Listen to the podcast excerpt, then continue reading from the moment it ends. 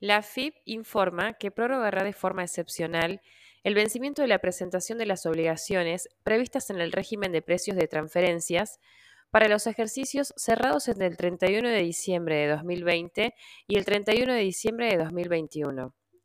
La decisión otorgará tres meses adicionales a los contribuyentes que enfrentaban en junio los vencimientos del estudio de precios de transferencia y del formulario 2668. La medida que será instrumentada en el transcurso de las próximas semanas obedece a la situación particular del contexto de pandemia de COVID-19 y las dificultades que el mismo impone para la comparabilidad con lo realizado por sujetos independientes.